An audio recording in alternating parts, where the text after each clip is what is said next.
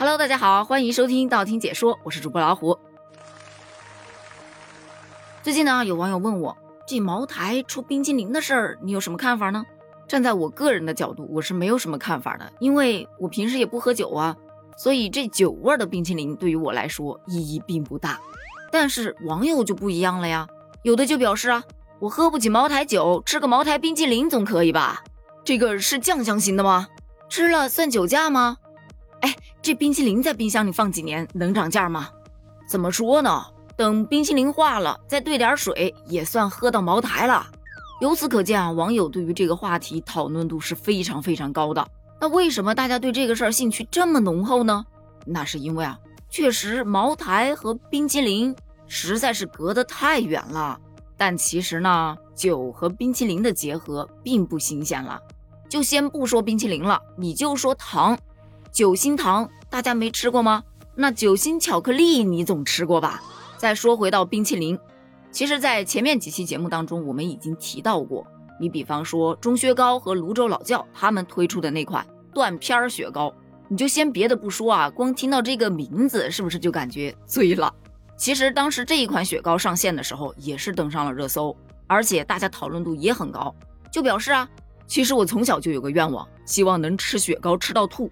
现在看来真的可以实现了，不仅可以吐，还会说酒话，笑死。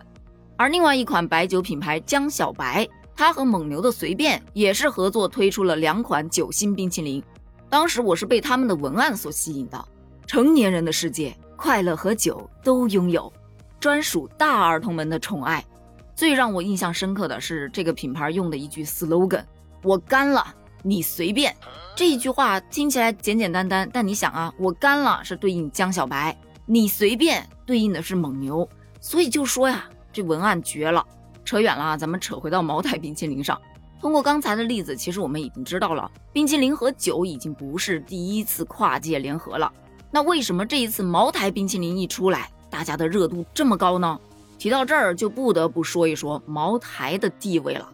我不知道在你们心里是怎么看茅台的，反正在我这儿，它就是属于高端产品，就一个字，贵。在刻板的印象里，它就是那种成功的商务人士在宴席当中会用的。但现在，它抛离了它的舒适圈。走了下来，想要跟你接地气，你会不会有一种受宠若惊的感觉呢？所以在茅台推出了这款冰淇淋之后，其实有很多人是表示非常期待的。毕竟茅台的品牌价值那么大，肯定还是有很多人会要去尝试一下。那同时呢，也有很多人表示担忧，担忧的点就在于价格上，因为茅台冰淇淋啊，一颗球卖到了三十九元。再加上现在市场上冰淇淋的价格本来就越来越高了，那茅台冰淇淋加入之后，会不会把冰淇淋的价格再往上拔升一个高度呢？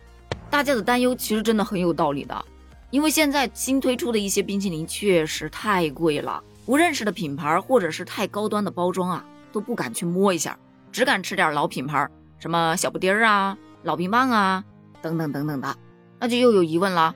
既然想要接地气，为什么不把价格亲民一点呢？说到这个问题啊，其实也有一句调侃，网友就说呀：“你看这老婆饼里面没有老婆，鱼香肉丝里面没有鱼，但是茅台冰淇淋里面它是真的有茅台呀。